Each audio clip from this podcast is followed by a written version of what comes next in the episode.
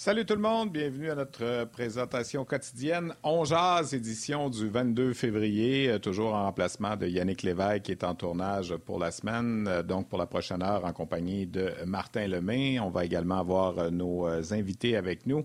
Marc-André Dumont du côté, euh, vers midi 30 et également euh, Guy Boucher qui sera avec nous euh, dans quelques instants.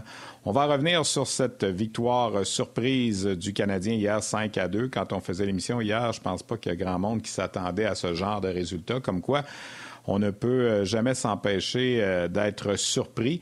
Euh, Martin, j'espère que tu as aimé le spectacle d'hier. En passant, je fais une petite parenthèse. Tu as vu, euh, les, collègues de, du hockey des Canadiens le week-end dernier avaient fait la journée vintage euh, pour le match du Canadien. Regarde, j'ai sorti mon chandail vintage. J'ai trouvé ça derrière. Alors, je me suis dit, tiens, pourquoi pas rappeler les, les, vieilles années? Puis tout de suite après, je vais te dire pourquoi aussi je file un peu vintage aujourd'hui. Mais je vais te laisser d'abord faire tes, tes salutations d'usage. Très beau, euh, très beau euh, le chandail. La différence entre toi et moi, c'est que moi, ça me rappelle mon enfance, puis toi, ça te rappelle ton début de carrière. C'est ça la différence. c'est chien. oui, je sais. Euh, salutations aujourd'hui. Ben, un, on a eu tout un match hier, toute une surprise. Pas grand monde qui avait prédit une victoire du, du Canadien hier. Puis, sais-tu quoi? Au-delà de la victoire, c'était un match le fun à, regarder. On va en parler avec nos deux coachs aujourd'hui. Tu l'as mentionné, Guy et Marc-André Dumont. Et Steph, euh, je pense que la salutation est de mise aujourd'hui. Toutes les personnes qui nous regardent, qu'à un moment donné dans leur vie, que ce soit dans le hockey ou pas, parce que tu n'as pas besoin de jouer au hockey pour avoir été victime euh, d'intimidation, les gens qui se sont fait boulier, intimider. Euh, aujourd'hui, il y aura une comparution du commissaire Courteau devant. C'est en, train, de se faire. C'est en train de se faire. Je regardais tantôt. Ah, OK, parfait. C'est à TV, ça? Ben, c'était à la télé tantôt, là, oui. Changez pas de poste! RDI. On va plus de fun ici. Non, changez pas de poste. Mais c'est fini, ils ont pris une pause pour le dîner. Là.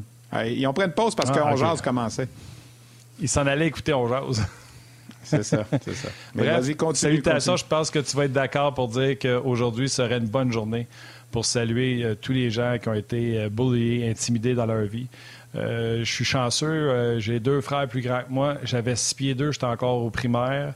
Fait que moi, j'ai été intimidé, mais c'est le monde l'expression on voulait m'essayer quand j'étais jeune. Mm-hmm. Fait que, mis à part que je me suis fait taxer, on a voulu me voler mon chandail et des affaires comme ça. Euh, je considère pas que j'ai de, de, séquelles de quoi que ce soit. Je considère que je fais parmi, je suis parmi les chanceux. Mais je sais qu'il y en a beaucoup qui ont vécu euh, des traumatismes, entre autres euh, au hockey. Même au hockey, j'ai jamais été euh, initié de façon que je voulais pas. Tu sais, mettons, il y a des gens qui veulent tu veux te faire initier, tu veux te faire faire une coupe de cheveux, ça ne te dérange pas, ça, ça passe. Mais d'après moi, les initiations devraient se rendre à, comme on dit dans la vie, le respect de l'autre. Si l'autre, il dit, moi, ça, je ne le fais pas, ben il ne le fait pas, tout simplement. Euh, puis, en tout cas, bref, tout ça pour dire, longue, longue histoire courte, salutations aux gens qui ont déjà été intimidés dans la vie. C'est bien, ça m'est déjà arrivé quelques petites histoires aussi, euh, parce que j'étais pas le n'étais pas le plus tough, comme on dit, dans, la cour d'école. Puis j'étais dans un quartier qui n'était pas nécessairement facile. je te parle au primaire puis au début du secondaire. Alors, euh, j'ai vécu quelques expériences. Moi aussi, j'en suis pas sorti traumatisé.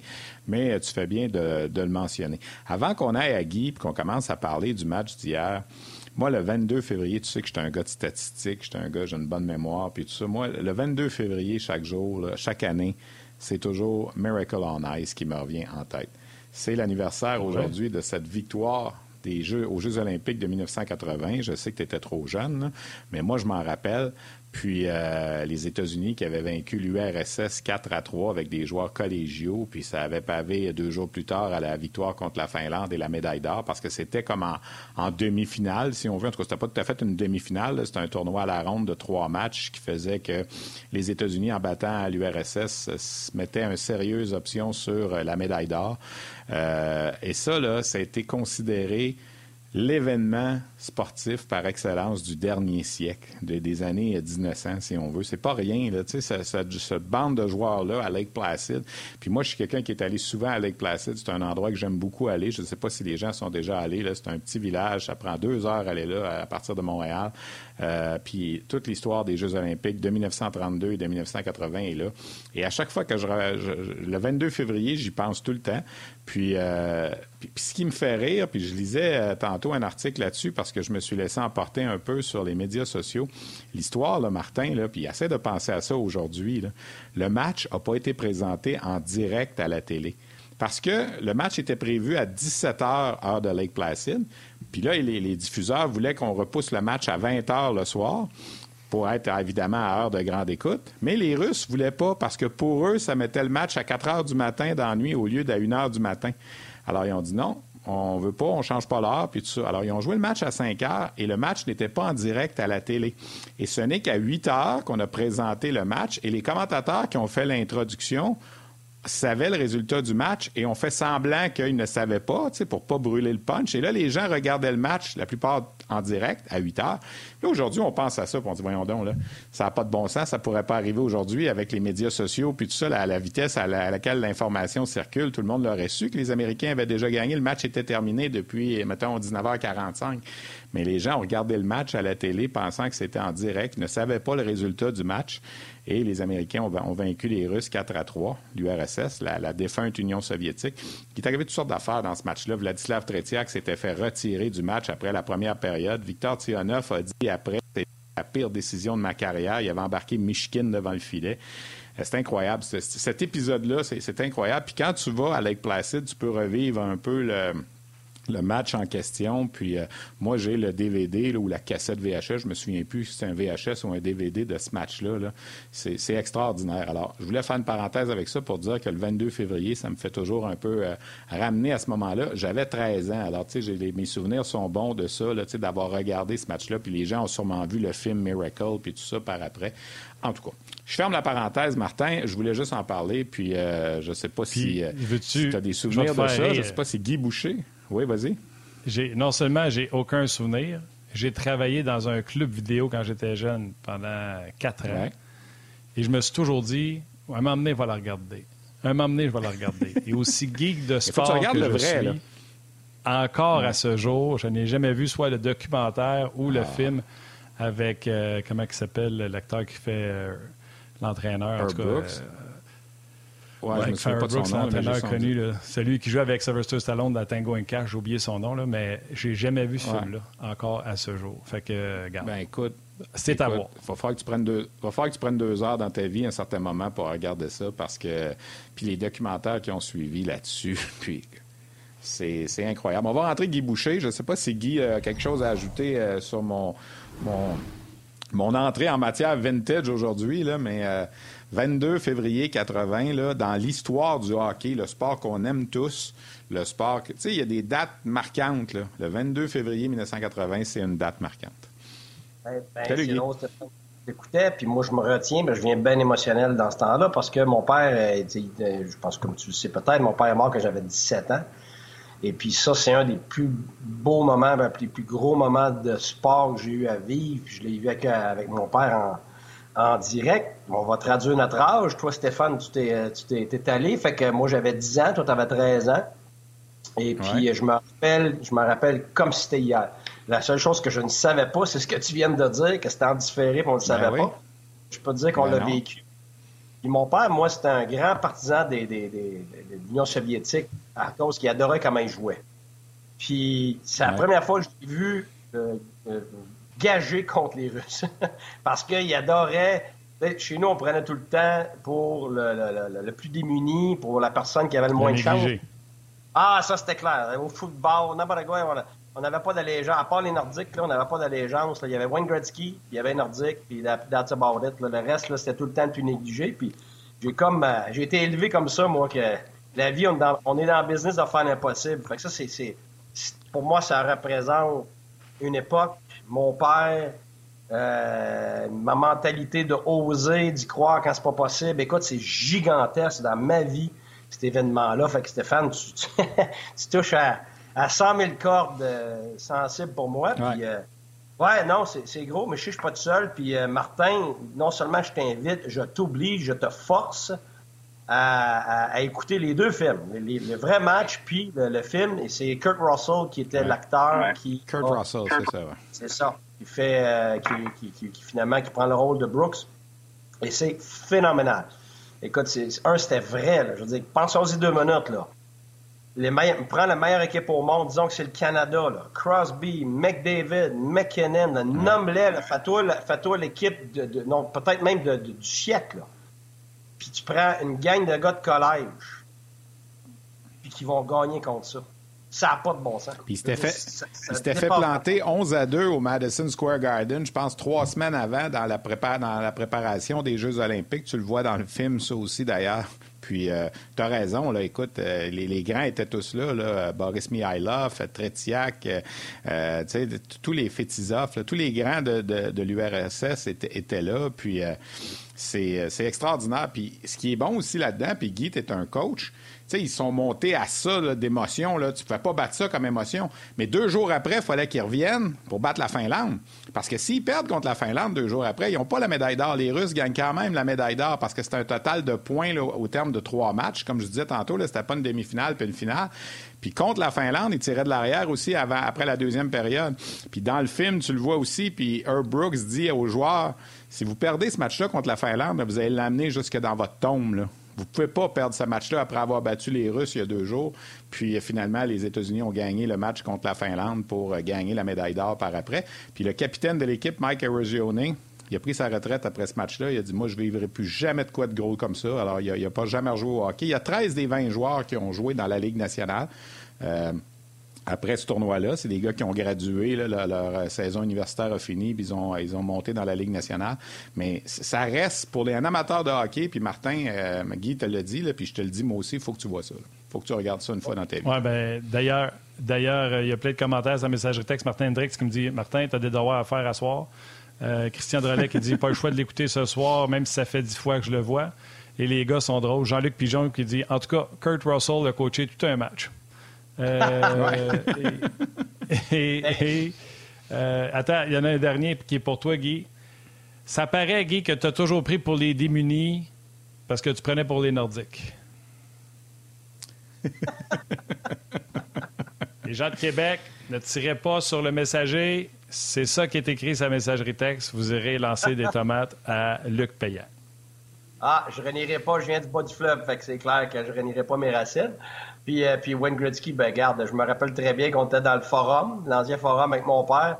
Puis mon père était tout seul à se lever pour applaudir Wayne Gretzky quand, quand il scorait. Fait que des tomates, euh, on, je n'ai vu passer.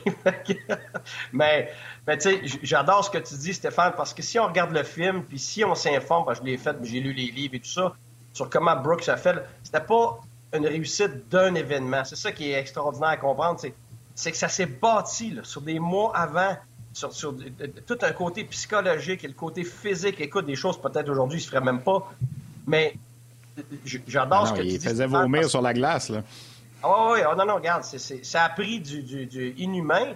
Puis, quand, on parle du côté émotionnel, tu vas aller aussi bas émotionnellement que tu étais haut émotionnellement. Puis ça, ça, à un moment donné, tu finis par comprendre ça. Fait si tu as trop de temps dans ton haut émotionnel pour ton, ton événement après, c'est pas bon parce que c'est sûr que tu vas redescendre, tu vas redescendre trop bas. Fait que ce qu'il a fait, vu que c'était deux jours, il les a gardés sur le qui-vive pendant deux jours de temps, émotionnellement, justement pour pas descendre parce qu'une fois que tu descends, tu pourras jamais remonter aussi haut que ça assez vite.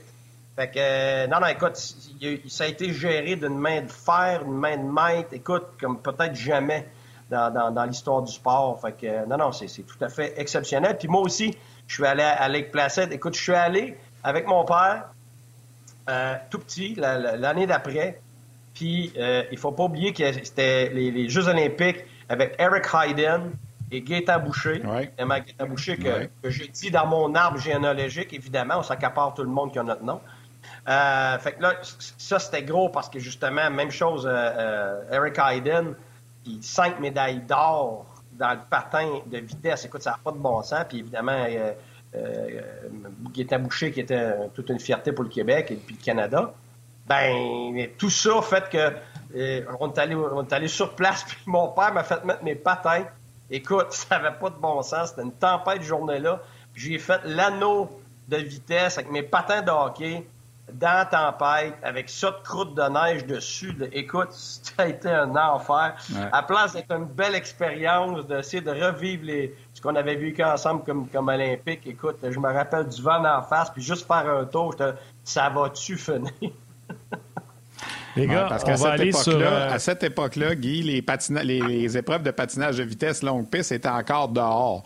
Aujourd'hui, ils font ça dans un anneau intérieur, mais à cette époque-là, c'était dehors. Puis Gaëtan Boucher a gagné un peu à Lake Placid, a surtout gagné à Sarajevo. Moi, la dernière affaire que j'ajoute là-dessus, Martin, je te laisse aller après. Je ne sais pas si tu le savais. Il y a un joueur de hockey de la Ligue nationale qui a eu une belle carrière, qui est né le 26 septembre 80, donc quelques mois après la conquête de cette médaille d'or-là. Puis il s'appelle Brooks Orpik. Et son père l'a appelé Brooks en l'honneur du coach des États-Unis, Herb Brooks. Je ne sais pas si vous le saviez, mais euh, j'ajoute ça ah. à l'histoire.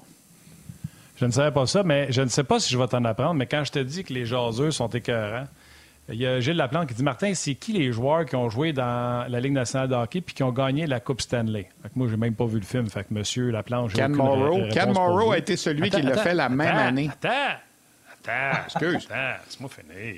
C'est pas, pas, pas, un sprint, là. Laisse-moi aller. Tu Jean-Luc Pigeon qui répond Neil Broughton, Dave Christian, Jim Craig, Bob Sutter, père de Ryan.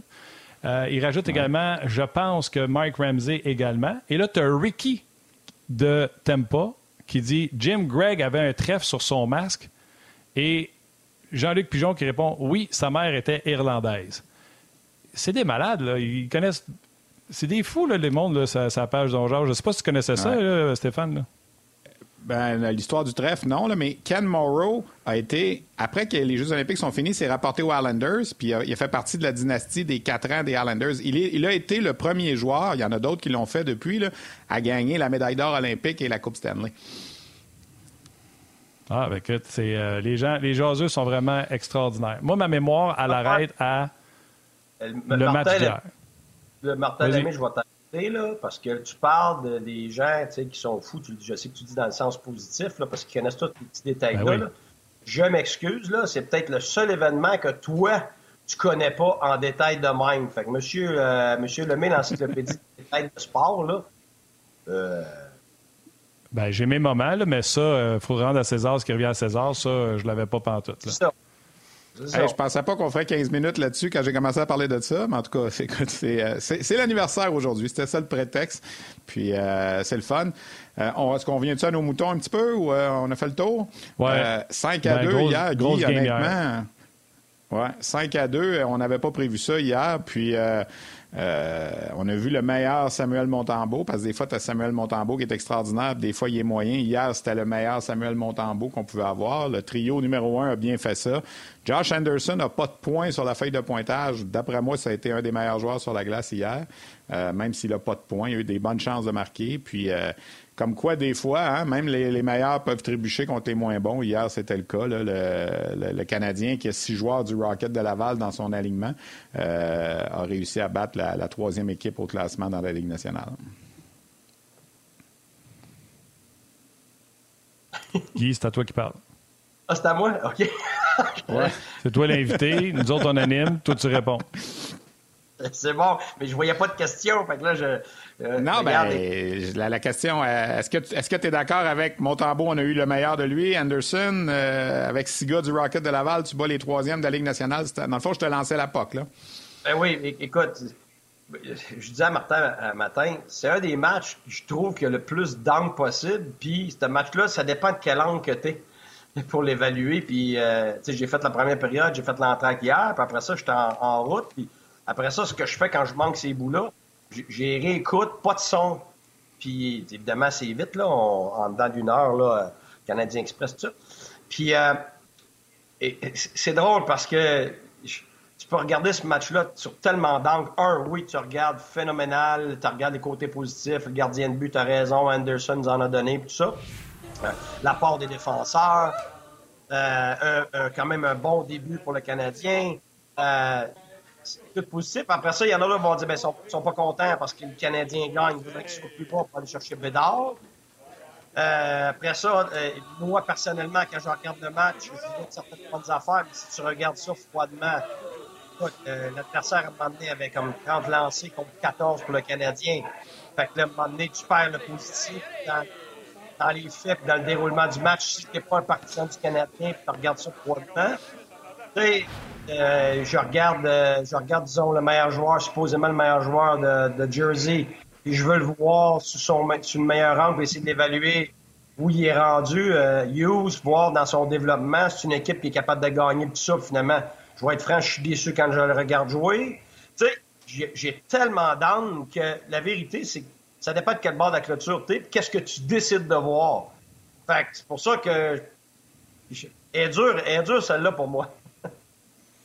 Regarde, je vais te la rendre facile. On va commencer avec ce qui a été le fun euh, chez le Canadien hier. Premièrement, j'ai adoré euh, Martin Saint-Louis euh, quand il a posé la question sur son premier trio sur Suzuki, Anderson et Harvey Pinard, qui ont donné vraiment la cadence, le tempo dès le début du match. Et c'est vrai qu'ils ont joué. Ça faisait longtemps qu'on n'avait pas vu ce genre de performance-là de Suzuki, entre autres. Ben, écoute, ce qui arrive, c'est que les gens me demandent souvent, tu mettrais-tu tel gars avec tel gars? Ça dépend ce que tu veux avoir. Puis, quand tu avais Caulfield avec Suzuki, c'était clairement une identité totalement offensive. On le voyait, la personne qui jouait avec eux, quand Anderson jouait avec eux, ça fonctionnait pas. Parce qu'Anderson a de la misère à les suivre côté Hockey tout ça. Puis Anderson, c'est un petit peu comme Petzetta, mais un, un plus haut niveau. Mais Pazzetta, la minute tu le mettais avec des joueurs de talent, avait beaucoup de difficultés parce que ça le sort de son identité. Pas capable de suivre ce type d'identité-là, puis c'est normal. La minute on l'a mis avec d'autres gars qui travaillaient, ça avait été Belzile, puis euh, Hervé Pinard, tout puis d'un coup, wow! Là, à un moment donné, il était le Pazzetta qu'on a connu l'année dernière. Mais Anderson, c'est ça aussi. C'est sûr qu'il a plus de capacité, il est capable de, de, jouer avec des joueurs de, plus, plus, gros talent, mais il n'est pas capable, lui, sur une ligne, de venir complémenter une ligne qui est, vraiment juste offensif. Fait c'est pour ça que ça fonctionnait pas. Mais là, tout d'un coup, tu mets Harvey Pinard avec lui. Là, tout d'un coup, tu as une ligne qui est, plus axée sur la drive, être premier sa rondelle, foncer au filet, euh, travail, acharnement les deux sens de la patinoire. Puis là, c'est Suzuki, finalement, qui n'est pas en train de traîner à la ligne, qui est en train de s'ajuster à cette ligne-là. C'est pour ça que l'identité de Sting-là a complètement changé, même si Suzuki est dessus. Puis ça l'aide, Suzuki, parce que Suzuki avait trop à, traîner avant. Puis lui-même a de la misère, parce que c'est déjà beaucoup pour lui cette année. Euh, il n'est pas vraiment entouré depuis que Monan est parti en termes d'aide au centre et tout ça. Puis, tu sais, Caulfield est en développement, Suzuki est en développement, là, euh, est en développement. À un moment donné, là, ça fait trop de monde en développement. Tu as besoin du monde qui vont tirer à baraque, tu sais. Fait pour l'instant, ça nous donne un autre look, ça laisse respirer Suzuki. Puis, tu sais, Suzuki, il y a une nonchalance à sa game. Il y a de l'offensive, mais il y a de la misère défensivement, contrairement à ce qu'on voulait croire, puis tout ça. Fait que ça, laisse respirer un peu. Puis moi, ça me, ça me laisse juste voir que quand Caulfield revient, t'es pas obligé d'avoir Caulfield Suzuki ensemble. les deux peuvent, comme avec Boston, comme avec euh, Toronto, être capables d'étaler tes forces offensives avec d'autres joueurs. Qui dit qu'à un moment donné, si Monan ne reste pas, ça peut pas être Monan Caulfield, ça peut pas être Dak Caulfield, puis étaler, comme Boston le fait, ils ont enlevé Pasternak, puis ils l'ont mis avec, euh, avec euh, vas-y, Elmo Martin, l'autre check, le Krejci. Krejci. C'est ça. Puis Hall est rendu C'est ça. Puis là, tu complémentes dans une façon. Fait que tu crées de la profondeur sans même avoir plus de joueurs. Alors, on poursuit sur le web. On vient dans quelques instants pour la télé. Euh, ouais, mais Guy, je suis d'accord avec toi, sauf qu'il faut que tu en aies des bons. Il faut que tu en aies d'autres bons. En ce moment, le Canadien n'a peut-être pas assez d'autres bons. Ben, je suis d'accord. C'est juste, par exemple, ça, ça, laisse présager que si Dak continue à se développer, puis que, tu sais, Pinard, c'est probablement trop pour lui à, la long, à long terme de le voir là, mais quand même, ça te montre le type de joueur, tu sais. Puis qu'est-ce qu'est-ce qu'on voit dans les meilleures équipes de talent? Qu'est-ce qu'ils finissent par être obligés de faire? Exactement ce que Toronto vient de faire, aller chercher des gars comme ça. Puis même chose que pas être obligé de faire. Ils passaient pas juste avec des gars super, super talentueux. C'est pour ça qu'Edmonton a de la misère à passer. Ils sont venus chercher Hyman pour ça, mais il en a besoin d'autres, tu sais c'est que tu as besoin de ce mix-là. Parce que, tu sais, bout de ligne, l'identité de juste... Oui, vas-y. Je veux juste. Je veux juste. Parce que je veux pas que les gens prennent ce que tu dis puis ils aillent dire ces médias sociaux. Guy dit que Suzuki et Caulfield ne devraient pas jouer ensemble. Ah non, c'est pas ça. Tu m'expliquais, la, tu m'expliquais le rapport du deux tiers, puis je veux que tu l'expliques aux gens. Anderson, quand il jouait avec Caulfield, puis je prends tes paroles, je, ne veux pas l'air d'un intelligent, je répète ce que tu dis, puis je veux te lancer, je veux que je veux te donner à swing sur le jump. Tu m'expliquais que quand c'est Caulfield avec Suzuki, c'est des gars qui veulent faire des jeux. Anderson n'a aucune idée quoi faire. Il est complètement inutile sur ce trio-là. on l'a vu à trois fois qu'il était avec eux, ça ne fonctionnait pas. Quand Caulfield s'est blessé puis qu'Anderson a pris euh, la, place sur la ligne, Anderson avait l'air mieux sans Caulfield. Et c'est rien pour enlever à Caulfield, parce que le deux tiers du trio cherche à se faire des jeux et Anderson n'est pas dans cette identité-là. Là, on arrive avec deux tiers du trio qu'eux autres ne s'ostinent pas avec la, rondelle. Harvey Pinard et Anderson placent la rondelle derrière. Donc, Anderson, tout d'un coup, il a l'air d'un gars qui sait quoi faire. Et comme tu l'as dit, l'intelligence de Suzuki vient compléter et il comprend très bien où ce que ces gars-là s'en vont. Donc, il trouve les espaces libres pour être repéré au bon moment. C'est Suzuki est capable de faire avec ces deux gars-là ce que Anderson n'est pas capable de faire avec Caulfield et Suzuki, c'est-à-dire s'ajuster. Exact, c'est exactement parce ça. Passe intelligent, peut-être, sans lui manquer de respect. Là. Non, non, c'est parce qu'ils sont, tu sais, Caulfield et Suzuki, offensivement, sont très, très intelligents, sont hautement intelligents. C'est une coche tellement à part que ça prend quelqu'un de spécial pour jouer avec des gars comme ça. Puis, on le voit. Matthews puis Marner jouaient avec Hyman. Hyman dit, ah, non, non, Hyman est très spécial parce qu'il est capable c'est un, un, Anderson plus fiable, avec une meilleure vision, qui est, capable de jouer dans les deux centres, qui est capable de compenser pour les deux autres. Là, puis c'est, là, maintenant, on a Bunting qui est un peu plus jeune, mais qui fait la même affaire. Mais gars, tu vois, je l'ai déjà dit. Moi, j'étais convaincu que dans les séries, il fallait séparer Marner et Matthews. Puis on l'a pas fait, puis ça fait mal. Puis moi, c'est juste ça que je dis. C'est cute. Ben, c'est ça. C'est que dans les séries, là, tu gagnes pas avec ton talent tu vas gagner avec tout le reste. Ton talent, là, des deux meilleures lignes de chaque équipe à un moment donné, il va se canceller. C'est pas qu'il n'est pas important. Il est important, mais il va se canceller parce que l'autre équipe n'a d'aussi bon. Fait qu'à un moment donné, en deuxième rond, c'est encore pire, c'est encore plus égal, puis en troisième rond, c'est encore plus égal, puis en, finale, c'est la même affaire. Fait c'est pour ça que les troisièmes lignes, les quatrièmes lignes, les cinquièmes, sixièmes défenseurs, ils font à un moment donné toute la différence. Puis quand on dit profondeur, c'est ça qu'on veut dire. C'est parce que quand tes meilleurs se cancellent, c'est tout le reste qui compte. Et c'est pour ça que Caulfield va pouvoir jouer avec Suzuki quand, les deux vont être plus fiables un peu, parce que, tu sais, c'est drôle, le Canadien a des meilleures premières périodes maintenant. Ben oui, mais c'est parce que quand Caulfield et Suzuki sont ensemble, les premières périodes, tu vas scorer tout le temps au début. C'était drôle, c'était la ligne à Suzuki Caulfield tout le temps. Mais pourquoi? Ben parce que ça, ça fait partie de leur développement. Ils sont pas rendus là. Donc, ça prend quelqu'un d'extrêmement fort, surtout maintenant pendant qu'ils sont jeunes, pour les aider à compenser défensivement dans les deux sens de la patinoire en termes de fiabilité.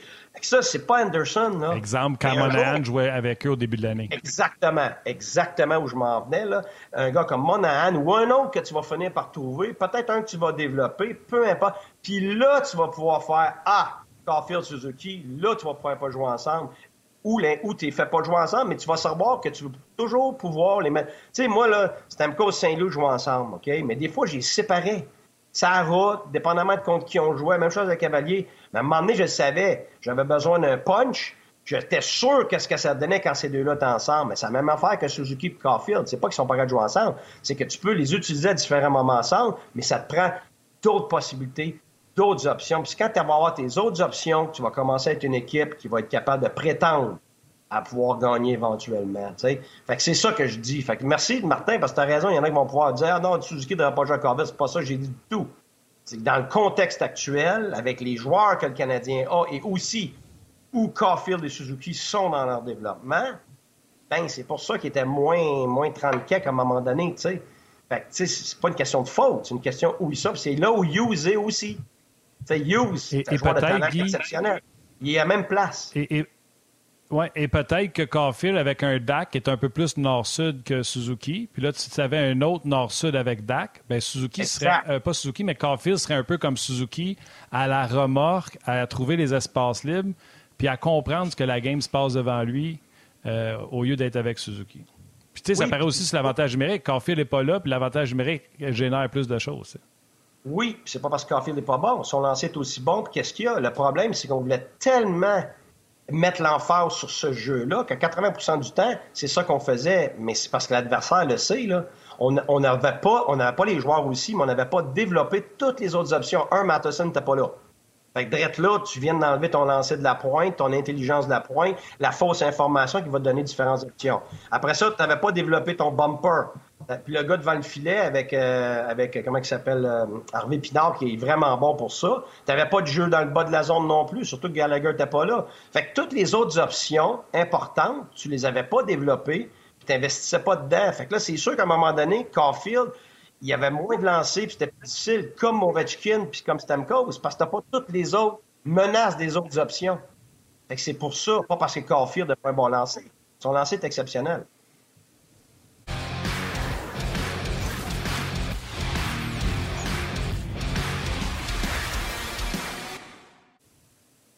Les gens de la télé sont de retour. Dans quelques instants, Marc-André Dumont va se joindre à nous. On parle évidemment de cette victoire un peu surprenante hier. Euh, Guy, on parlait un peu du travail en avantage numérique, notamment de Matheson, ça. Samuel Montembeau, hier, a été très bon. Puis la réflexion que je me suis fait, euh, c'est quand il est bon, il est bon. Quand le Canadien, tu sais, il y a 12 victoires, 13 défaites, Montembeau. J'ai préparé des, des statistiques pour le 5 à 7 tantôt, mais je vais vous les partager un petit peu. Dans ces 12 victoires, il y a un taux d'efficacité de 941. Dans ces 13 défaites, il y a un taux d'efficacité de 878. Alors, on dirait que quand ça débarque, ça débarque, mais quand c'est bon, c'est bon.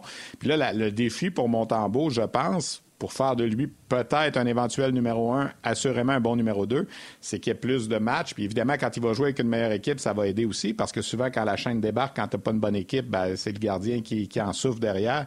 Mais c'est quand même étonnant. Là. Il y a 25 matchs, 25 décisions, 12 victoires, 13 défaites. Donc, le nombre de minutes jouées dans des victoires, dans des défaites est presque la même.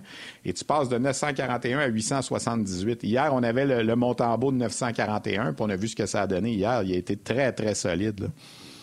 Ben, écoute, très bon point, Stéphane. Puis j'aimerais faire un parallèle. Tu sais, les gens aiment Montembeau cette année parce qu'il y a des bons sparks. Comme tu dis, quand dans ses victoires, c'est des sparks exceptionnels. Puis il a pris, il a pris des gros pas de, vers l'avant comparativement aux années dernières. Mais il faut faire encore attention d'essayer de, d'en enlever un pour en rentrer un autre sais, on le dit souvent, on est bien fort là-dedans. Ah, lui va devenir ça, donc l'autre, on n'a plus besoin. Premièrement, ça, c'est une, c'est une mentalité de pénurie, comme je dis toujours. C'est pas une mentalité d'abondance. Si tu veux gagner, il faut que tu accumules tes forces, tu accumules du positif. Et pour moi, quand les gens me disent est-ce qu'on laisse aller Allen parce que Montembeau, il va faire la job? Premièrement, on n'a pas personne pour, pour comme backup. Tu peux pas dire l'année prochaine. En ce moment, non. non, parce que ton gars dans américaine, il n'a pas assez poussé pour le pitcher. Premièrement, tu peux complètement le détruire à l'essayer. Il n'a vraiment pas encore assez montré qu'il est capable de prendre cette, place-là. Donc, puis Montembeau... Il va bien, là, laisser le tranquille dans ben Oui, puis c'est la même affaire que Suzuki. Quand on disait qu'on n'a pas besoin de Monahan, parce que Suzuki allait bien au début de l'année, on disait non, non, non, quand tu vas enlever Monahan, si Monahan n'est pas là, tu vas voir que Suzuki, ben exactement, le Suzuki euh, étouffe complètement depuis que Monahan est parti. Et c'est la même affaire avec Montembeau. Même si Montembeau commence à s'en aller dans la bonne direction pour dire, regarde, c'est peut-être justement un gardien de but qui peut faire sa place dans le national, comme deux ou comme un, un jour, peu importe, il a encore besoin d'aide et de support, et ça, c'est Jake Allen. Parce que si tu pars, tu laisses aller Jake, puis tu essaies d'en trouver un autre, puis tu n'en trouves pas, tu es dans le trouble. Deuxièmement, si tu en trouves, puis ce gars-là fait pas de job, ben là, tu viens peut-être de tuer le développement de Montembeau. Fait que donne-y donc au moins une autre année où il y a du support. Puis au pire, Montembeau va tellement bien que tu en donnes un peu moins à Arlen. Et tranquillement, tu laisses Montembeau se développer, se solidifier mentalement, physiquement, émotionnellement. En plus que le club devrait s'améliorer avec le temps. Puis là, tu vas avoir fait un développement dans le bon ordre, à la bonne vitesse, pour les bonnes raisons, avec les bonnes personnes. Donc, tu te donnes une chance d'avoir fait un développement avec un de tes gardiens de but, comme avec tes défenseurs, comme avec tes attaquants. On ne devrait jamais soustraire. Moi, c'est comme ça que je vois ça. Tu sais, si tu enlèves, mettons, euh, les bonnes performances de Jake Allen, puis tu dis, ouais, mais on va mettre Primo en attendant, est-ce que Primo va te donner les mêmes résultats qu'Allen? Moi, à ce moment-ci, je réponds non à ça. ça, c'est de la soustraction. Tu fais pas ça. Le seul temps que tu le fais, c'est quand quelqu'un va avoir poussé dans la porte pour dire, moi, je suis prêt, tassez-le. Exemple, quand Ryan Miller est arrivé, Martin Biron n'aimera pas ça, mais il était prêt il a tassé Martin Biron, puis il a pris la place. On n'a pas fait de soustraction, au contraire, on a fait une addition. On avait Martin qui était déjà là, puis on a rajouté Miller qu'on pensait qu'il avait un plus haut plafond. C'est ça qu'il faut faire. Il faut arrêter de soustraire. Aussitôt qu'on a quelque chose de bon, on veut flusher le reste. Hey, on peut-tu attendre? C'est jamais trop long. C'est jamais trop long. Là, le, Canadien n'était pas si On a pris le temps de développer Montembeau dans la Ligue nationale. Mais Montembeau était dans la même situation que Primo. Il était sa bubble pendant la COVID. Il n'a pas joué au hockey puis on voit qu'il y a une progression. Moi, c'est ça qui est important. Je m'en fous de la performance d'hier. Dans sa performance d'hier, ce que j'ai vu, c'est une progression avec le match précédent. Puis lui-même l'a dit dans son entrevue, il a dit Je m'étais fait passer deux fois côté bâton. Fait que les gars m'ont essayé encore en échapper côté bâton, puis je suis content de les avoir arrêtés. C'est une progression. Il comprend ce qui se passe. Moi, c'est ça qui est important. Vas-y, Stéphane, Totalement d'accord, Martin. Ben, vas-y, Stéphane. Ben, je voulais rentrer Marc-André qui est là parce que ça faisait partie de ses sujets aussi. Puis euh, Marc-André Dumont qui voulait ajouter sur euh, euh, Samuel Montambeau. Salut, buddy, coach, partner, comment ça va? Salut, juste un instant en passant, tout le monde. c'est la fête à Marc-André aujourd'hui. Alors, je lui ai dit qu'on lui fait la bascule à Onjaz virtuellement. On peut pas, mais. Marc-André, 36 ans. 36 ans aujourd'hui, Marc-André, beau jeune homme. Alors, euh, Marc-André non plus ne se rappelle pas de Lake Placid, il n'était pas au monde. Fait que... je vais vous texter mon adresse, les gars, si vous voulez me faire la bascule, pas de problème. Venez-vous-en. Laquelle tu vas nous texter? C'est ça qu'on veut savoir. Celle où je me trouve présentement. Bonne fête, euh, Marc-André. Merci, euh, merci messieurs. Marc-André. En passant, c'est Mad, son nom. Hein. Bonne fête. Ah non, c'est Mad. Mad. Mad. Mad, ouais. Les initiales. Hein. Bon surnom. Vas-y, saute là-dessus, haut, euh, euh, euh, mes anciens joueurs me textent encore. Hey, Mad, j'ai une question pour toi ou texte encore. Nice. Nice. Ben là, c'est grave quand tu vois les anciens joueurs qui sont rendus à 37 ans. Là, Mad, Mad c'est méchant. Puis je peux vous dire que quand Marc-André n'est pas de bonne humeur, pour l'avoir vu quelques fois, ça peut avoir l'air mad des fois un petit peu aussi. Là. Ouais. Arrête, il y a une Marc-André, Samuel Montambeau. Samuel Montembeau, là, c'est une belle histoire, tu sais, puis on en parle depuis longtemps, réclamé au balotage par le Canadien. Il a joué un bon match hier. Tout le monde parle des trois échappés euh, qui a arrêté effectivement ces trois arrêts euh, importants pour le Canadien dans un match sur la route hier contre les Devils. Mais il y a aussi en fin de première période, il y a un joueur qui a été laissé seul devant lui, le nom m'échappe. Fait que c'est pas une échappée telle quelle à partir de la zone neutre, mais c'est un joueur laissé seul devant lui. Il a fait un arrêt clé. Puis euh, sais, quand, Samuel a été réclamé au balotage, c'était en, termes de, protection, on voulait s'assurer d'avoir un, genre de backup. Puis techniquement, on se disait, il risque de, se retrouver avec le Rocket de Laval. Pourtant, aujourd'hui, il est solidement implanté comme un, un, bon numéro 2 dans la Ligue nationale. Ce serait surprenant qu'il recule à court terme. Euh, puis là, ben, il est en train de démontrer par certains moments euh, euh qu'il est capable de tenir la pôle. Alors, est-ce que c'est un, un numéro 1 ou un numéro 2 solide? Euh, mais ce, que j'aime, c'est son cheminement. C'est le cheminement qui l'a amené là à 26 ans. Puis euh, je vais vous rappeler des paroles que vous connaissez tous. Euh, Guy, ça fait longtemps que tu penses ça également. Le hockey est un sport à développement tardif. Jocelyn Thibault a dit ça dès son entrée à Hockey Québec. Puis c'est un gardien de but en plus. puis il le disait sur toutes les tribunes. Puis on le sait, les, les joueurs de hockey se développent tardivement. Puis parfois, puis Guy l'a vécu aussi. Puis Stéphane, tu as été témoin de ça. Martin aussi, je suis certain que tu as entendu des histoires. C'est que des fois, des jeunes de 15 ans qui n'ont pas une bonne saison Midget 3 ou M18 3 maintenant qu'on appelle ça. Puis là, ben, tu sais, ils se découragent ou sont pas repêchés dans les deux premières rondes de la LHJMQ. Puis là, ils veulent lâcher le hockey. Ou sont retranchés à 16 ans de la LHJMQ. Puis ils se disent, bon, ben, mon rêve est fini. Jamais je vais jouer dans la Ligue nationale. Puis Samuel, ben, à 15 ans, il jouait Midget Espoir.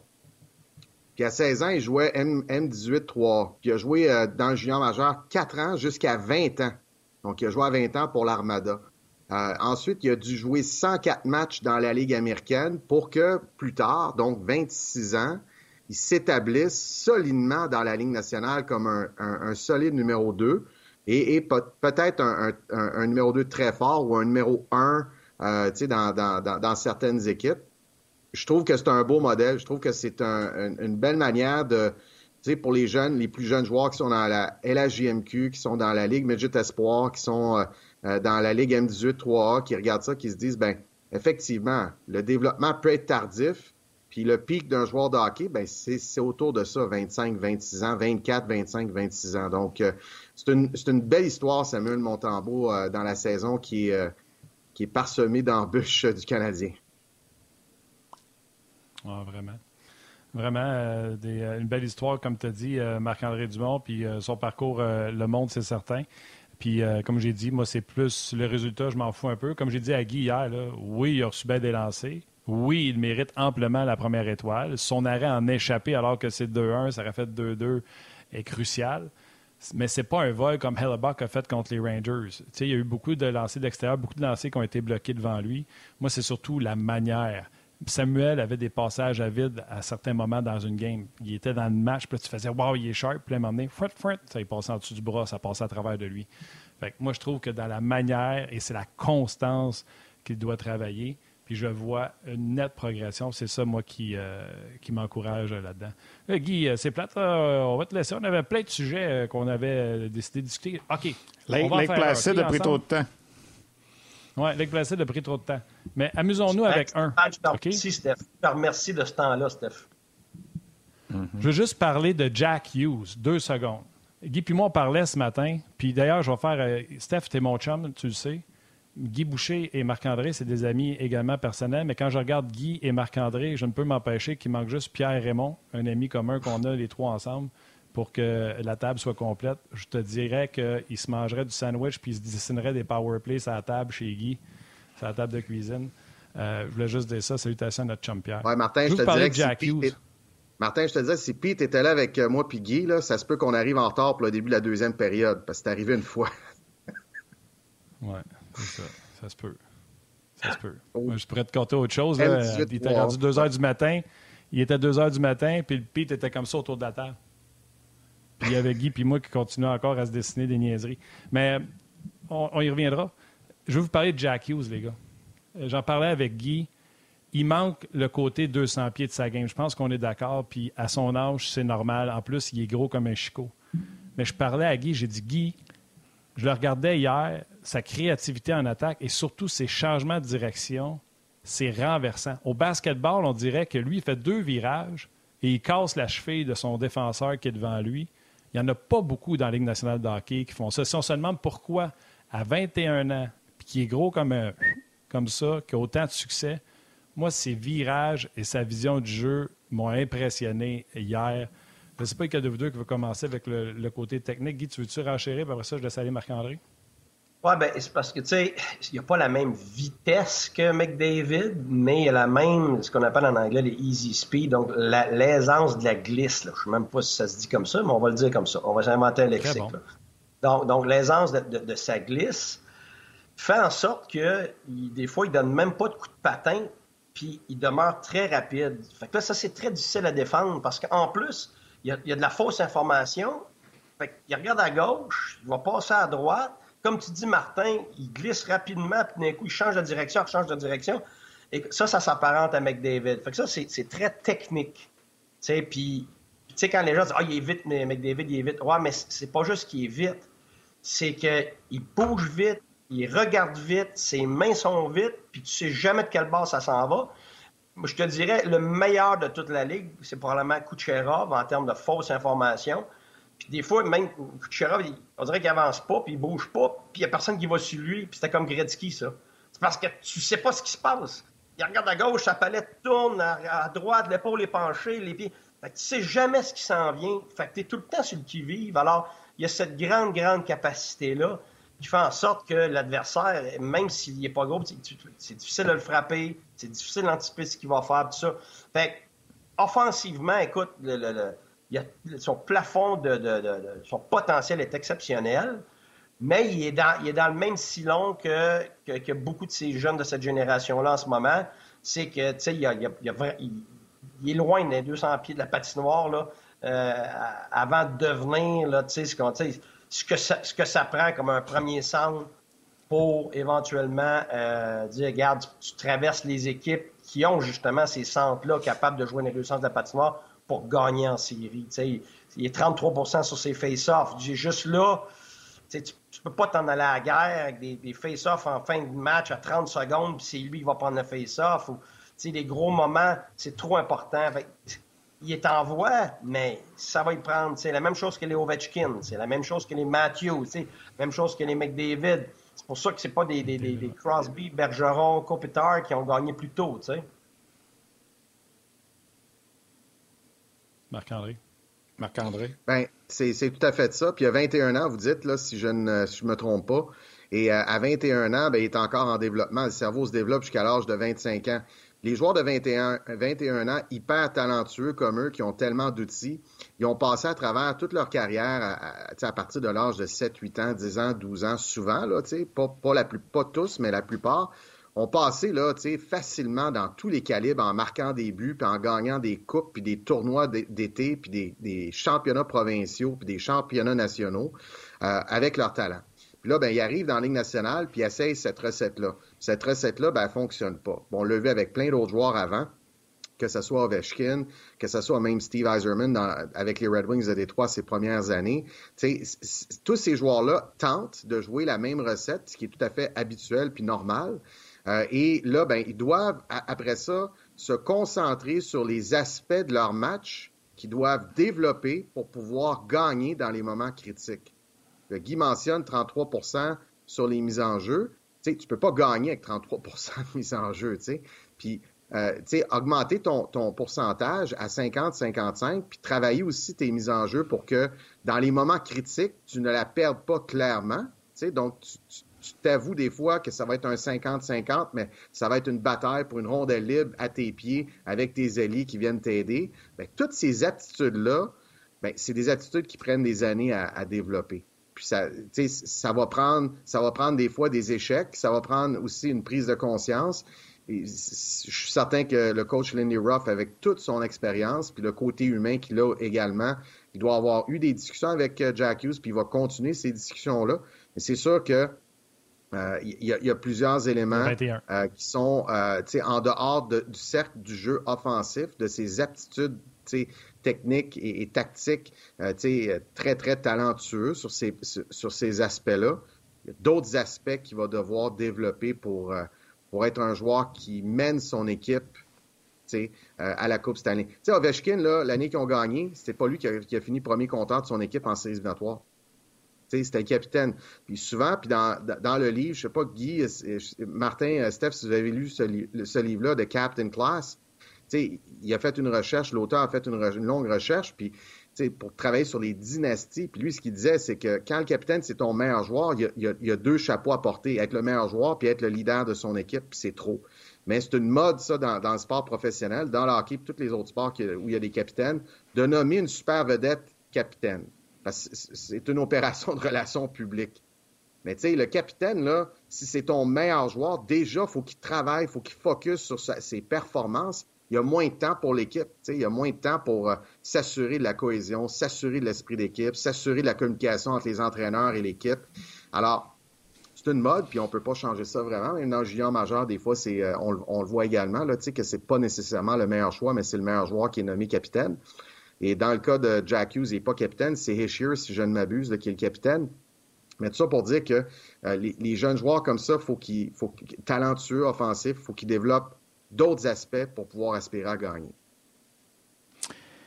Oui, Marc-André, euh, ben, tu as raison. Il y a des fois que ça a fonctionné. Par exemple, je pense que Jean Béliveau était pas pire, là, mais euh, c'est un, un, exemple. mais hey, Guy, on va te laisser aller. Tu as fait encore une fois du, du temps, du temps supplémentaire. Tu en fais souvent, on jase, Guy, du temps supplémentaire. C'est rare qu'on c'est rare qu'on te laisse aller à midi 30, mais euh, bonne, bonne journée. Pardon? C'est Martin qui me force. Correct. Oui, c'est ça, exact. Ben, merci beaucoup, Guy. Bonne journée. On va poursuivre. Merci, beaucoup. C'était toujours aussi intéressant. Puis merci pour le partage aussi avec euh, Lake Placid au début, qui était mon petit sujet surprise en passant. Je n'avais même pas avisé euh, Martin et Guy que je partirais avec ça, mais euh, c'était c'était un petit peu pour, pour jaser. C'est à ça que ça sert, cette émission-là. Alors, c'est la fête à Marc-André, mais Marc-André, il était au monde en 1980. Je veux juste rectifier là, pour pas que pas que les gens pensent que c'est un, jeune premier. Là. Alors, il, était, il était déjà là. Il était pas vieux, mais il était déjà là. Hey, salut Guy, merci beaucoup encore une fois. Salut, merci à tout le monde. Bye bye. Salut Guy. Marc-André, euh, on va poursuivre. Euh, tu voulais parler du travail des défenseurs, puis avec raison. Hier, on a vu des buts de Barron, de Kovacevic, Matheson dans un filet désert, et surtout de parler du travail de Stéphane Robida, qui travaille avec les défenseurs du, du Canadien cette saison. Ouais. Stéphane Robida, ben, c'est ça, c'est sa première saison. Puis, euh, tu sais, ce que je veux dire, dans le fond, c'est qu'en partant, un coach des défenseurs, il y a trois tâches. Il y a trois éléments sur lesquels il doit, il doit travailler. Il doit, premièrement, développer son, unité, tu sais, développer ses sept ou huit défenseurs. Dans le cas de Stéphane, il y en a eu plusieurs cette année parce qu'il y a eu quelques blessés. Euh, mais euh, c'est de développer. Deuxièmement, c'est de soutirer le maximum vraiment d'aller chercher le maximum que le gars peut te donner. La troisième chose, la troisième tâche principale du coach des défenseurs, c'est l'utilisation. Donc, quel duo de défenseurs je vais utiliser, quel duo je vais, je vais modeler. Évidemment, c'est des discussions de groupe d'entraîneurs. Ce n'est pas Stéphane qui décide de ça uniquement tout seul dans son bureau, la porte fermée, puis euh, il annonce aux autres, voici ce qu'on fait à, défense. C'est des discussions avec les autres entraîneurs, mais c'est lui qui est responsable. Donc, c'est lui qui va euh, amener les sujets, puis qui va amener euh, les, les, les potentielles solutions sur les trois éléments, développer, soutirer le maximum, puis utiliser les défenseurs, moi, je trouve qu'il est extraordinaire. Euh, puis, tu sais, dans le développement, faut pas oublier qu'il a été pendant quatre ans directeur du développement des joueurs chez les Leafs de Toronto. Donc, il a une expérience sur le développement. Il a vu des joueurs, des jeunes qui étaient d'âge junior, qui étaient d'âge de la Ligue américaine, euh, dans le système euh, des Leafs de Toronto. Il a travaillé avec eux, il les a vus évoluer, il leur a donné des tâches, il leur a donné des objectifs. Donc, je pense que cet aspect-là est très encourageant pour le Canadien. Euh, d'avoir Stéphane Robida qui, euh, dirige euh, les défenseurs. J'ai vu Steph évoluer l'an passé avec les cantonniers de Magog. Il a fait un travail phénoménal. il a mené son équipe à la Coupe Jimmy Ferrari, puis ensuite à la Coupe au championnat national qui était en Alberta à Okotox l'année passée. J'ai passé la semaine là, fait j'ai vu son équipe aller. Il a perdu, son équipe a perdu malheureusement en prolongation en finale. Euh, du championnat canadien. Mais ça a été vraiment une superbe saison. Puis euh, je, trouvais qu'il faisait tellement un bon travail avec les joueurs. Quand il était nommé avec le Canadien, j'étais content pour lui.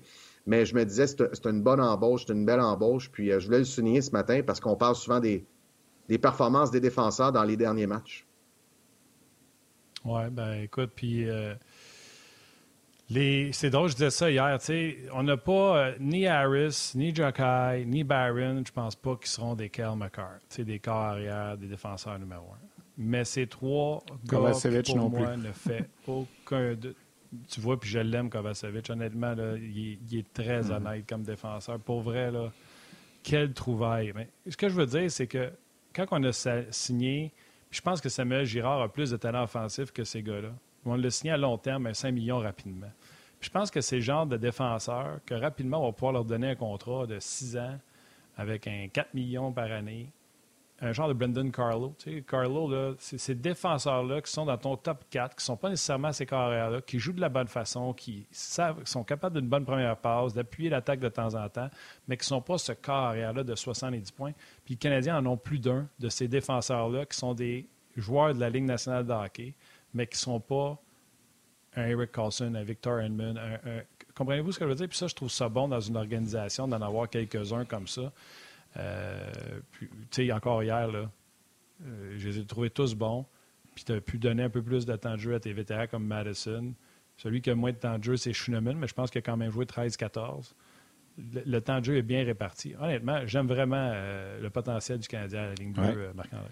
Et et pour Stéphane Robida, pour compléter un peu, euh, Marc-André, si tu permets, Stéphane Robida a été repêché en 1995 en septième ronde. Ce n'était pas un All-Star. Il était bon dans le junior, mais on ne l'avait pas repêché là.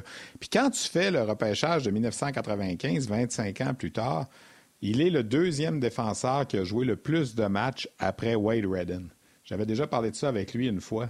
alors, c'est pas, pas, pas peu dire. On, va, on, va, continuer. Martin, tes salutations. Comme pensez à vos mères et salutations à mère, on poursuit sur le web. Alors, c'est ça. Stéphane Robida est capable de prendre un, un Jack de ce monde. Regarde, un Kovacevic qu'on a ramassé au balotage, un Jack eh, Moi, j'ai été repêché tard. Là, ça ne m'a pas empêché de jouer 900 matchs dans la nationale. Puis, je n'aurais pas été blessé, il n'aurait joué 1000. Il n'aurait peut-être plus que Wade Redden de jouer. Pourtant, il était 164e au repêchage quand, quand c'était son année. Alors, c'est un bel exemple. C'est un défenseur qui était excellent au niveau junior. Moi, je l'ai vu jouer avec les Cataractes de Shawinigan. puis, c'était un des bons défenseurs de la Ligue. C'était pas le meilleur défenseur de la Ligue, il était pas gros. On se disait, hey, pas sûr qu'il va faire sa place. Puis il a fait son chemin. Puis il était ce défenseur-là, Martin, dont tu parlais tantôt, qui va jouer dans ton top 4, qui va jouer Ligue nationale, qui est capable d'appuyer l'attaque de temps en temps, de bien jouer défensivement. Alors, je pense qu'il est capable de transmettre. Puis c'est un bel exemple pour tous ces défenseurs-là qui sont à Montréal en ce moment, qui seront probablement pas tous là le jour où le Canadien va être bon, comme je dis tout le temps. quand le Canadien va être bon dans trois ans, quatre ans, là, euh, pense pas que Kovacevic, même si tu l'aimes, Martin, va faire partie du top 6 à ce moment-là, quand les, autres vont être arrivés, quand les, Logan Mayhew, puis les Lane Hudson de ce monde qu'on attend, puis Goulet, puis une coupe de vétérans. Je suis pas sûr qu'il va y avoir de la place pour Kovacevic, Barron, puis tout ce monde-là, là, mais ça reste que pour le, pour le moment, dans la situation dans laquelle le Canadien est, il développe des gens qui vont peut-être devenir des bonnes monnaies d'échange à un certain moment. Tu sais, Justin Barron va être capable de jouer dans le top 6 du Canadien en 2025-26? Dépendamment de ce que, comment les autres vont se développer, mais c'est pas certain. Sauf que Justin Barron va peut-être servir à un certain moment, à exemple, une, transaction, comme on l'a fait avec Romanoff. C'est un, un, bon exemple. On se disait peut-être que Romanoff, il n'aurait pas été là quand, quand, le Canadien va être bon. On s'en est servi, puis on est allé chercher un, atout euh, avec Kirby Dack, avec ça. Alors peut-être que c'est ça qui va arriver, mais son travail est phénoménal, c'est sûr. On est chanceux d'avoir Stéphane Robida pour vraiment épauler Caden Goulet qui est probablement là, un, un défenseur incroyable pour, pour euh, l'organisation, pour le Canadien. Kovacevic, vous le mentionnez, vous en parlez. Moi, ces premiers matchs, là, je peux vous dire qu'il euh, y avait des revirements, là, c'était un après l'autre. Euh, dans sa zone défensive, il était nerveux, il était insécure, il était pas confiant en ses moyens. Puis graduellement, ça s'est ça, ça s'est passé, ça s'est euh, ça s'est estompé. Puis moi, je pense que Stéphane a beaucoup à voir avec ça. Euh, puis, euh, tu sais, on, a, on a également, tu sais, les autres défenseurs, Mike Madison, que personne ne voyait vraiment aussi bon que ça. Tu sais, il y a eu tout un début de saison. Après ça, il s'est blessé, mais il va super bien. Je suis certain que Stéphane Robida a, a quelque chose à voir là-dedans. Là, puis, en tout cas, moi, je, moi, je suis encouragé sur cet aspect-là. Puis, pense que Stéphane, il, va continuer ce, bon travail-là. Puis, la réputation d'un coach de défenseur se fait vite. Hein? Les gars qui sont à Laval, les gars qui vont être repêchés, les défenseurs, les jeunes défenseurs qui vont arriver. Je pense à Logan Mayou, par exemple. Si un jour il peut euh, s'établir avec le Canadien, s'il obtient la permission euh, de Gary Batman, etc., etc., etc., lui, il a entendu, il va avoir eu des échos de Caden, de, tous les autres, que Steph, il est bon, puis il s'occupe des gars, puis il développe les gars, puis il passe du temps supplémentaire avec les gars. Fait que ça donne confiance. La relation, à se bâtit plus rapidement dès le départ. Oui, puis Kovacevic, juste pour. Euh, il n'y a pas grand monde chez les Canadiens. Là. Enlevé Anthony Richard, qui n'est pas là. là. Et euh, il y a une, deux, trois, quatre gars dans les plus. Raphaël Harvey Pinard plus 6 en 13 matchs. Mike Madison plus 5 en 23 matchs. Et en 52 matchs, Kovacevic plus 4. Je veux dire. Ouais. T'as trouvé ça, ça Alex plus ça témoigne, il il, ça, ça témoigne aussi de son utilisation. La troisième tâche d'un coach de défenseur, c'est l'utilisation des joueurs. Donc, il utilise Kovacevic dans les bons moments, contre les bons adversaires, contre les bons trios. Et ça, ça prend de la planification derrière le banc. C'est plus facile quand tu coaches les attaquants que les défenseurs. Les attaquants, tu peux rouler certains trios sans nécessairement te badrer beaucoup de qui joue l'autre bord. Oui, dans certains moments, puis un peu plus à domicile. Mais même sa route, Stéphane Robida, il faut qu'il sache qui qui s'en vient l'autre bord. Là. Parce que tu n'en vois pas qu'au ben, Kovacevic nécessairement contre Jack Hughes. Je veux juste ajouter quelque chose. Là. Puis moi, j'ai été un, fan de Kovacevic depuis le début. Souvenez-vous, début de saison, la troisième paire, c'est Wyman et Jack High. Et on utilise Harris et Kovacevic comme deuxième paire contre les meilleurs adverses. Je me souviens même, à un moment donné, il y a tellement de blessés que c'est eux autres qui jouent contre les meilleurs. Quand on a eu trop de blessés, même du côté gauche, c'est Kovacevic qui est allé jouer à droite. Gros premier match. Deuxième match, on met avec Wyman. Wyman est tout croche. Kovacevic a mal paru, mais il est revenu encore plus fort le match. Non, mais c'est vrai, il est venu encore plus fort le match suivant. Et là, on a décidé de mettre Madison et Savard ensemble. Ça te laisse plus grand vétéran pour la suite des choses. On décide de séparer Harris et Kovacevic. Harris va jouer comme un vétéran avec Barron, sa route, et on met Kovacevic avec le nouveau Schneemann. C'est ça la confiance qu'on a en, Kovacevic. Le Canadien a ramassé quelque chose de gratuit. Et demain matin, Kovacevic ne passe pas au balotage. Kovacevic a une valeur marchande. Le Canadien est allé chercher une valeur et l'ont développée en dedans d'une année grâce à, Robida. Et ce gars-là a une valeur. Il y a bien des équipes qui aimeraient ça avoir un Kovacevic droitier avec ce format-là, qui fait la bonne petite chose que les. Il met personne dans la troisième rangée, mais il fait sa job. En tout cas, moi, euh, je suis un fan. C'est dit. J'espère que Marc-André, avant qu'on se laisse. Un euh, laisser aller euh, un autre défenseur droitier de leur organisation qui s'appelle Leon Gavanke qui est un Allemand que j'ai dirigé au Cap-Breton, que j'ai beaucoup aimé, un choix de sixième ronde euh, des Jets de Winnipeg. C'est Yannick Lemay, le recruteur québécois pour les Jets, qui, qui l'avait vendu et qui joue dans la Ligue américaine, qui n'a pas eu sa chance malheureusement encore dans la Ligue nationale. Je serais curieux de voir où est-ce qu'il en est rendu dans son développement. Steph, tu l'as peut-être vu jouer avec le Manitoba. J'ai pas vu le Manitoba cette année. Oui. Oui, on a vu, euh, on l'a vu euh, Manitoba. Le Rocket va jouer au Manitoba à la fin mars. Euh, c'est pas des matchs qu'on présente à la télé parce que c'est à l'étranger, mais oui, il est passé. Mais c'est un gars qui a, stagné, évidemment. Est-ce qu'il a eu sa chance? Tu sais, Kovacevic, c'était un peu la même chose. Il était pris au Manitoba, comme tu as dit, là, mais euh, est sûrement supérieur parce qu'il a croisé Marc-André Dumont à un certain moment dans son développement. Alors, c'est certain que... imagine imagine s'il pouvait croiser Stéphane Robida. Ça serait incroyable. En plus, en plus. Hey, Marc-André, rapidement, parce que le temps presse, euh, les Jeux du Canada, ça a lieu en ce moment. C'est euh, le groupe d'âge M16, donc des joueurs de 15 ans. Ça, ça veut dire les joueurs qui vont être repêchés première, deuxième ronde pour la Ligue de hockey junior majeur du Québec l'été prochain. Ça se déroule euh, à l'île du Prince-Édouard. Le Québec a terminé la phase préliminaire, deux victoires, une défaite, va jouer encore de finale. Avant que tu parles des gars qui sont là cette année, puis parler un peu de c'est quoi, je veux juste dire qu'en 2019, le Québec a gagné la médaille d'or à ce tournoi-là pour la première fois depuis 87. C'est un tournoi qui revient aux quatre ans, les Jeux du Canada. Et il y a présentement 14 joueurs qui, ont joué pour euh, le Québec euh, en 2019, qui jouent dans la LHJMQ présentement, dont 6 avec les remparts de Québec. Puis c'est des bonhommes là, comme Justin Robida, le fils de Stéphane, euh, Zachary Bolduc, euh, Joshua Roy à Sherbrooke, Maxime Pellerin à, Victoriaville, parmi les meilleurs joueurs de la Ligue. Alors, les gars qui sont là en ce moment pour le, Québec, là, puis les autres provinces aussi, là, mais en, 2019, il y avait Shane Wright aussi, puis il y avait tous les autres, Stan Coven. C'est ces gars-là qu'on va voir avec l'équipe Canada Junior 2026-27. C'est des gars qui s'en viennent. Et là, en ce moment, le Québec est là et tente de défendre sa, médaille d'or. Vas-y, Marc-André, tu, travailles avec cette ligue-là, tu les connais. Oui, je les connais bien. Ben, je veux mentionner le groupe d'entraîneurs. Frédéric Lavoie, euh, des Estacades de Trois-Rivières. En fait, il n'est pas entraîneur des Estacades, il est directeur général, mais il a coaché longtemps cette équipe-là. Joël Perrault des Vikings euh, de Saint-Eustache, Mike McClure qui est avec euh, Collège Notre-Dame et Maxime Ouellette qui s'occupe des gardiens bleus. Maxime Ouellette qu'on connaît bien, bien entendu. Et donc, l'équipe a perdu contre la Saskatchewan hier. Et donc, ça les positionne au deuxième rang. Et là, demain, en quart de finale, ils vont affronter l'Alberta. Donc, c'est quand même un une confrontation qui va être euh, très, très serrée. L'Alberta a toujours des bonnes équipes aux, Jeux du Canada.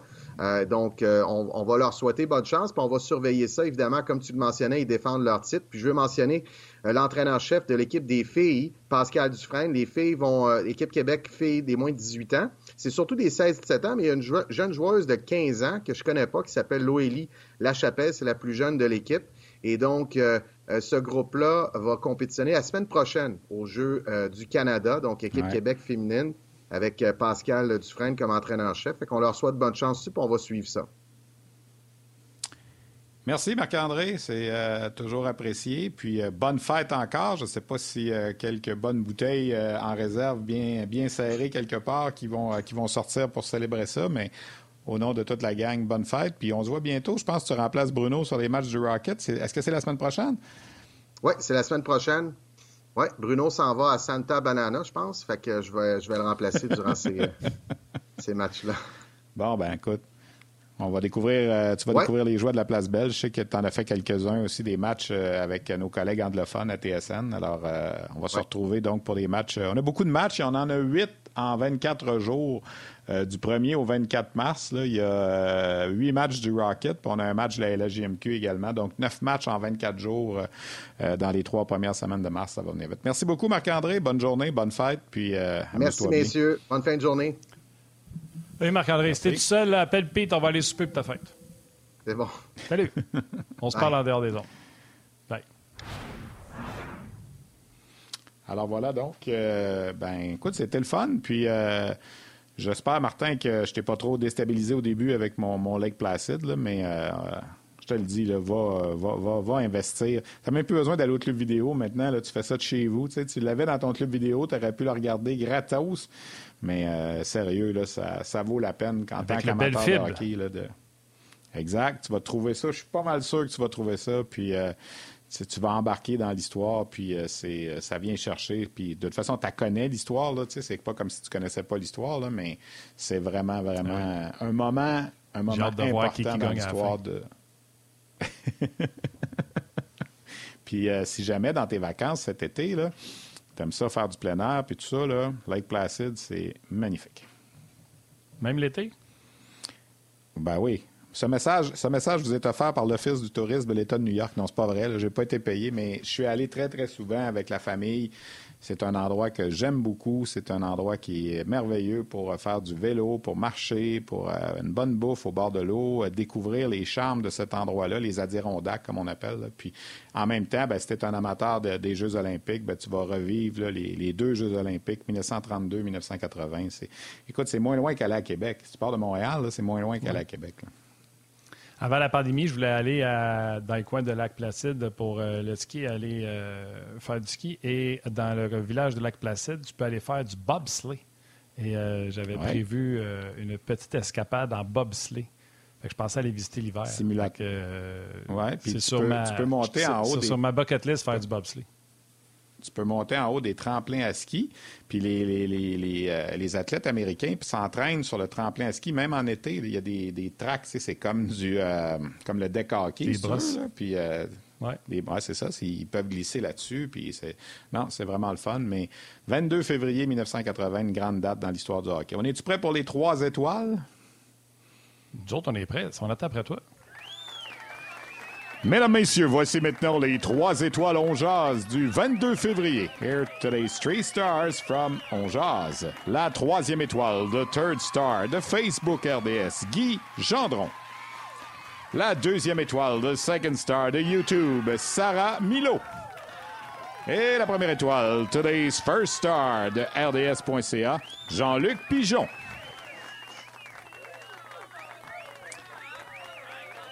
Lui, il va être content parce que c'est euh, lui qui a parlé beaucoup, entre autres avec d'autres de, Lac Placide. Donc, il avait embarqué dans ton, dans ton trip de champignons, euh, de macaroni au fromage. Dans mon, dans mon, vintage.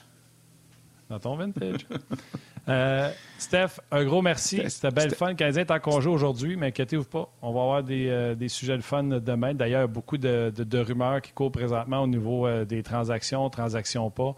Donc, euh, ça aussi, ça sera à l'honneur euh, demain avec euh, Stéphane. Je te dis bon rendez-vous après-midi. Tu avais un rendez-vous important. 13h45. Bruno Gervais, Denis Gauthier avec nous demain. Ça va être le fun. Et le temps de dire salut aux jaseux. Merci beaucoup d'avoir été là. Merci à Val et toute son équipe. Salutations à vos mères, à vos enfants. On se parle demain.